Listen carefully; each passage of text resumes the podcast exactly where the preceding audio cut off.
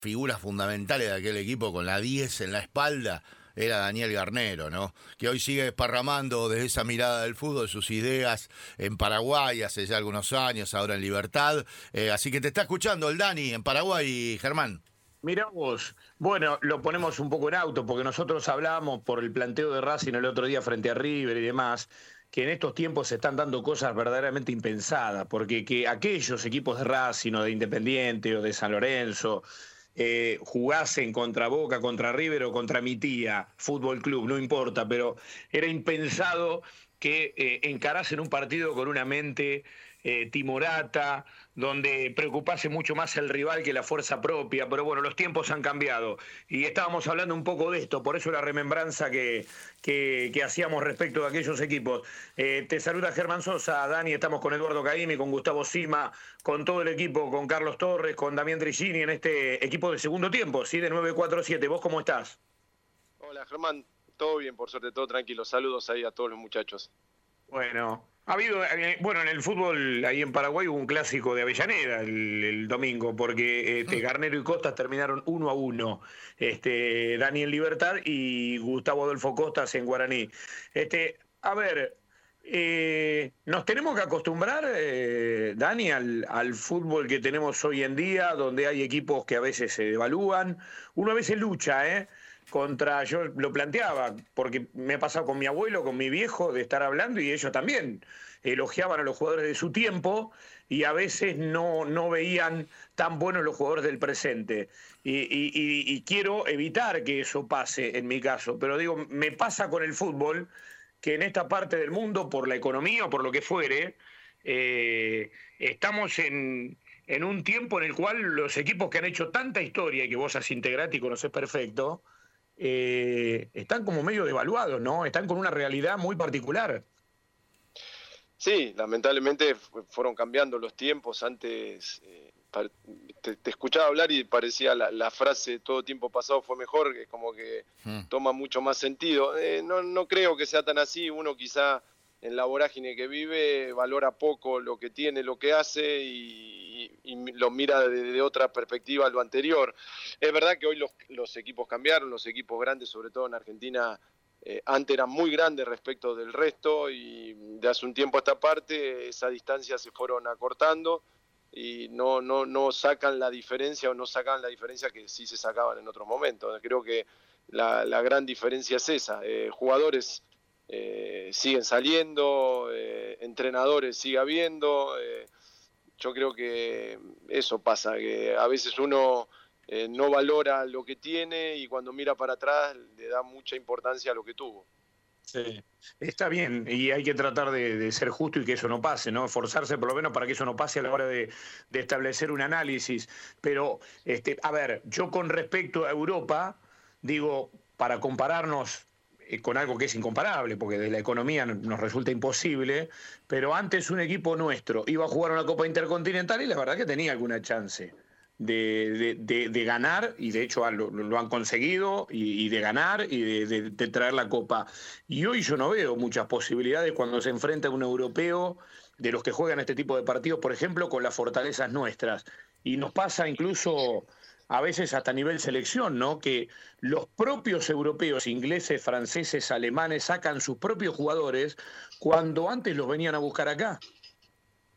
Sí, yo creo que a nivel eh, sudamericano europeo sí se marcó una diferencia cada vez más amplia, que se fue acrecentando, se sigue acrecentando y por las perspectivas que hay eh, se va a seguir acrecentando, lamentablemente por los malos manejos, por por lo que sea, porque los jugadores sudamericanos siguen siendo eh, de elite, siguen siendo muy buscados, pero la verdad que los siguen llevando los europeos y se potencian mucho más ellos.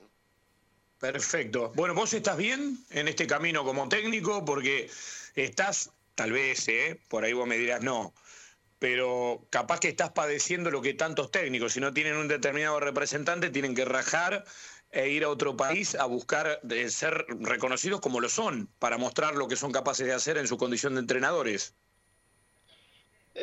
no, yo la verdad que nunca, yo ni, ni como jugador tuve representante, no, yo me manejo solo y a veces obviamente que eso cuesta más.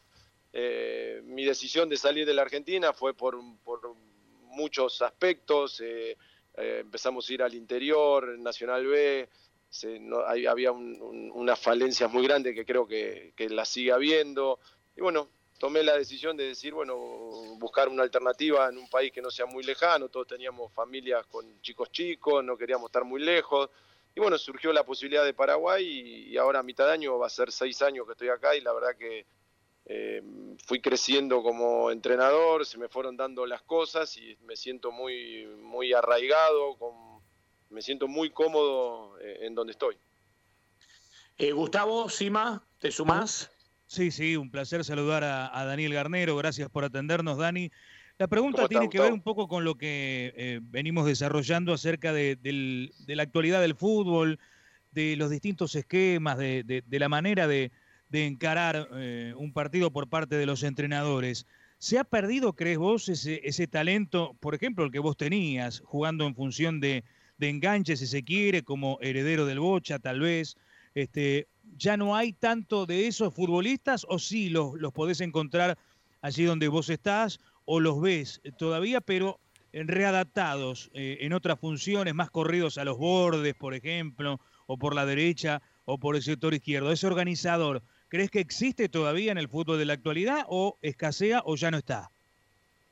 Y un poco como dijiste vos, creo que fue mutando, que hablamos tanto de mutaciones de, en estos tiempos que se hablan tanto así, y se tuvo que ir adaptando quizá un poco a lo que fue cambiando el fútbol, que se hizo un fútbol mucho más dinámico, donde se prioriza eh, mucho la intensidad, la agresividad, y, pero ese jugador sigue siendo muy necesario, un equipo que no organice, un equipo que no sea claro para para terminar la jugada lo termina padeciendo y, cuando no lo tenés o cuando vos vas por otro camino, después buscas algo de eso. Y cuando lo tenés quizás no lo valorás o le exigís cosas que les cuesta más. Eh, yo creo que la escuela del enganche, eso sí, eh, ya cambió, se fue, es distinto a, nuestra época, pero el organizador de un equipo sigue siendo muy importante y, y, las terminaciones de jugada pasan mucho por, por el organizador.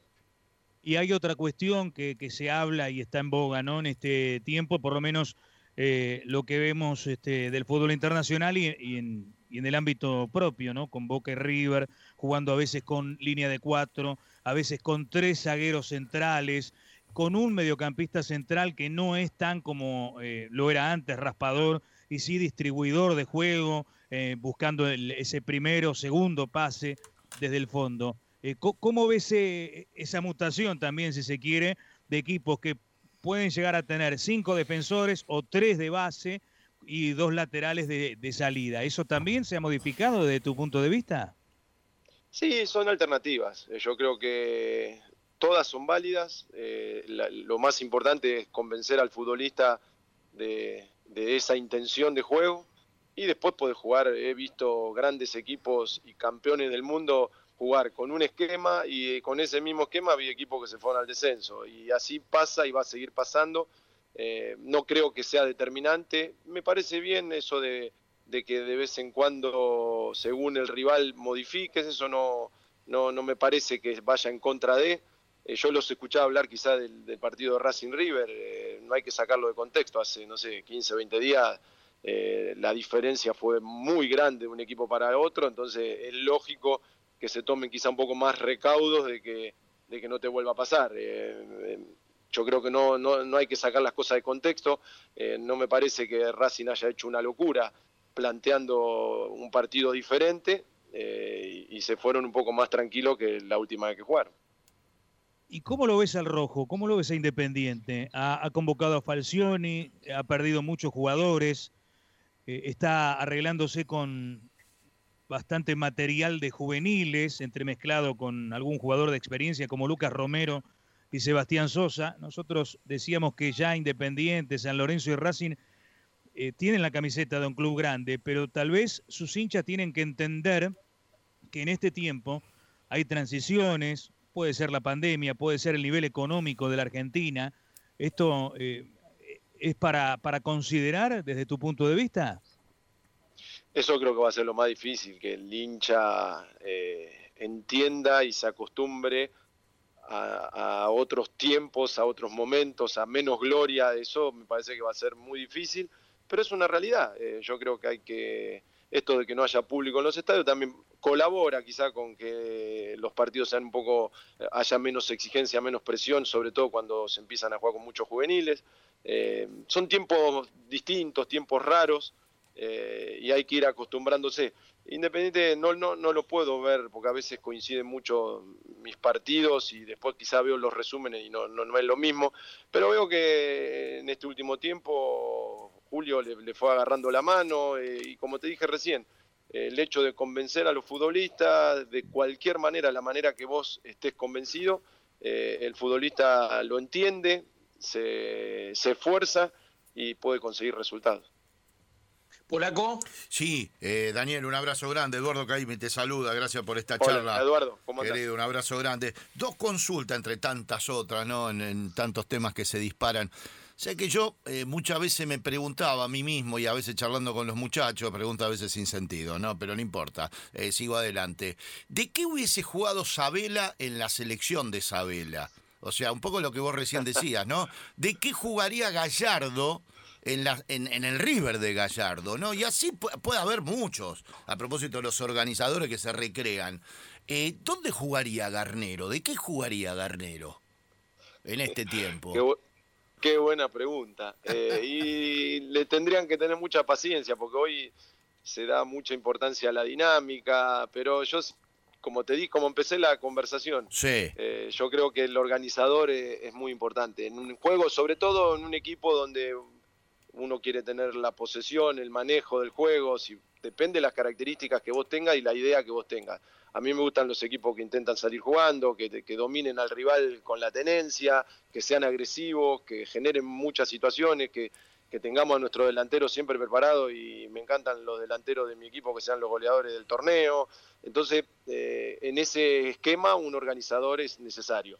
¿Dónde? Después hoy, con, con, todas estas dinámicas que hay en los dibujos, se le va a encontrar un lugar, pero yo eh, eh, creo que le doy mucha importancia a ese último pase. Ese último pase eh, es muy necesario para que los goleadores haga, cumplan su función. Claro, pero a ver, está genial eso que decís de la tenencia, ¿no? Y uno, por supuesto, la influencia del Barcelona ha sido notable al respecto, sin ninguna duda, ¿no? Después cada uno hace, lo hace como puede, por supuesto, tratando de convencer a sus jugadores para que, que se animen, que lo hagan, que trabajen. Ahora, en ese equipo que propone el dominio a través de la tenencia, como lo que es, es lo que vos buscás, Daniel, como, como entrenador, todos tienen que ser un poquito organizadores para entender el juego, para encontrar una o dos opciones de pase, además de los demás que se tienen que mover para ofrecerse, ¿no? Pero todos tienen que tener dotes de organizador, ¿no? Este, tal vez no está el 10 por excelencia como en tu tiempo, el enganche, pero todos tienen que ser un poquito enganches también, si no es imposible también, porque, a ver, jugar, este, a ver quién corre más rápido tampoco se tiene sentido. No, no, lo que tiene que, no solo en esa posición, hoy hablaban de los volantes de contención que no son tan raspadores como antes. Hoy todos colaboran mucho más con la recuperación, todos tienen que tener esa parte creativa. Hoy es mucho más eh, indefinido quizá el, mote de recuperar. Antes, en mi época, el, volante de contención jugaba solo y se la recontrabancaba y hoy no hay esos volantes. Hoy los volantes que juegan en esa posición por lo general son más posicionales y de mucha más distribución que de recuperación. Y eh, el fútbol fue cambiando a eso, entonces en la organización pasa lo mismo. Todos tienen que estar en función de, eh, de que te pongas de acuerdo a movimientos, a ideas y a características propias de cada futbolista. Yo creo que en eso también tiene mucho que ver.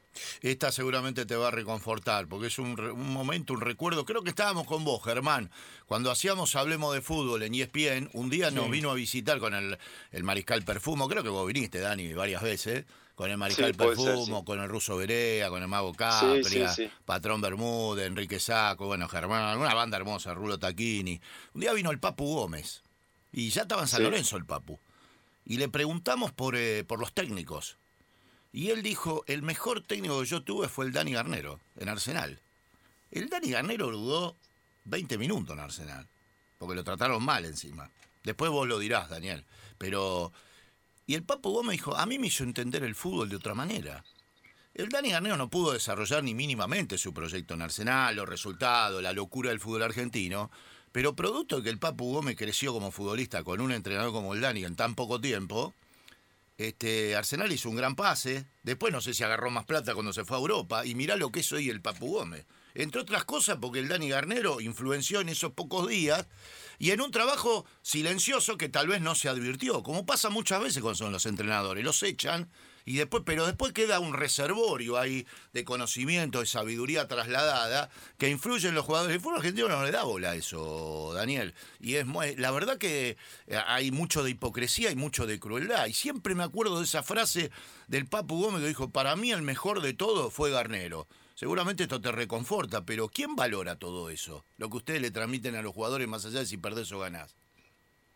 No, a mí la verdad que no, no voy por el lado de, de quién lo valore. Ya a mí que el Papu lo haya comentado me parece más que suficiente. Y yo no creo que lo relacione con mi estancia en, Arsenal en primera.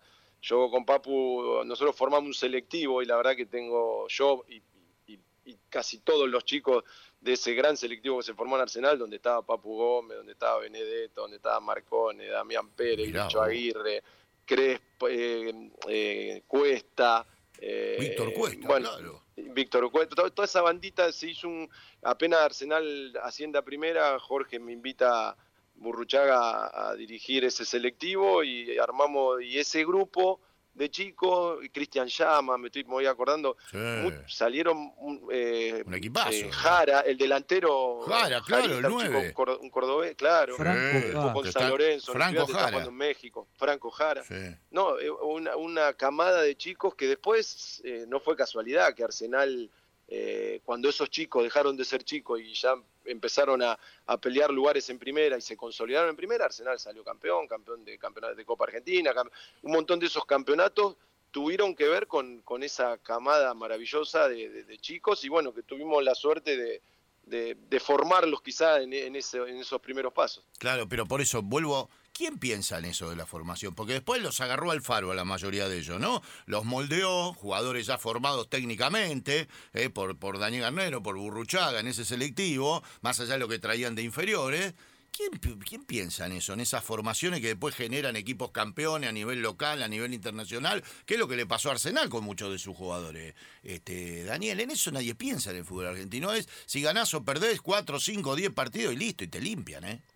Es una lástima, una lástima porque Argentina sigue siendo una tiene sigue teniendo una producción de, jugadores constante y la formación es fundamental. La verdad que la formación del, del futbolista, un, muchacho que ya lo tenés en primera división profesional, le vas a hablar de perfiles y hoy tenés que hacerlo y son cosas que se tienen que hacer en la formación del jugador.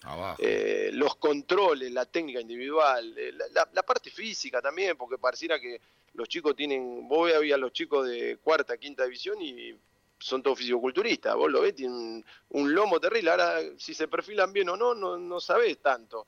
Si le pegan con zurda, con derecha, si cabecean con un perfil... Y esas cosas para mí, eh, hoy el fútbol podrá cambiar todo lo que quiera, pero los gestos técnicos van a ser los que marquen la diferencia. El que tira un centrito y se la pone en la cabeza al compañero y el que, que cabecea la pone donde la tiene que poner, eso van a seguir marcando la diferencia. Germán. está bueno esto porque yo tengo la, sensación de que quienes han ocupado ese puesto tan particular en un equipo, como Garnero, como Gorosito, por ejemplo, que hace poco se fue del fútbol paraguayo también, eh, y no muy bien que digamos, a pesar de algún resultado positivo, eh, digo, entienden de otra manera esto. Y yo tengo la impresión de que eso nos está faltando también a nosotros para tratar de, eh, al menos frenar la caída.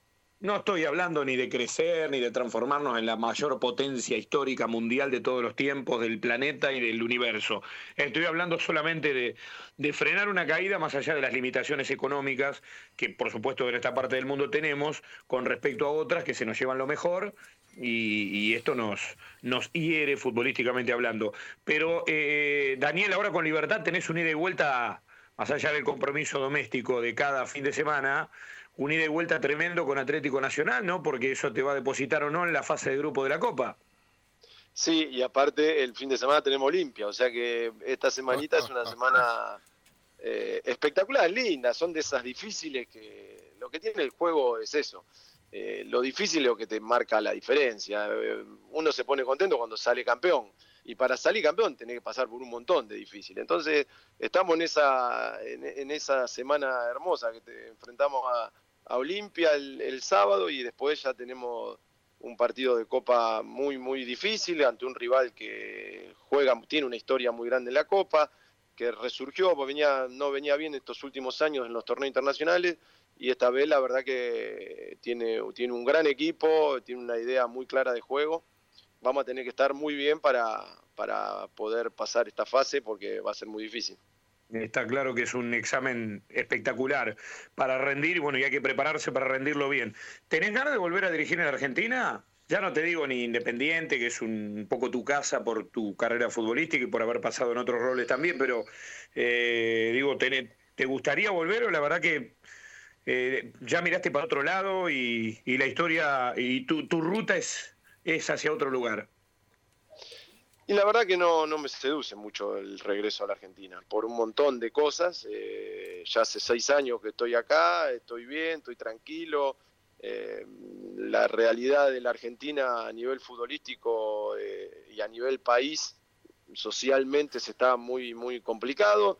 La verdad que hoy, sinceramente, yo tengo este año y el otro de contrato, no pienso en otra cosa más que en hacer las cosas bien para que este año eh, logremos objetivos y, así pensar en el que viene, pero sinceramente no, no tengo hoy una mente puesta en la Argentina. Bueno, está muy bien, está muy bien, siendo que hay un, un recorrido muy promisorio por otro lado y con una esta buena posibilidad.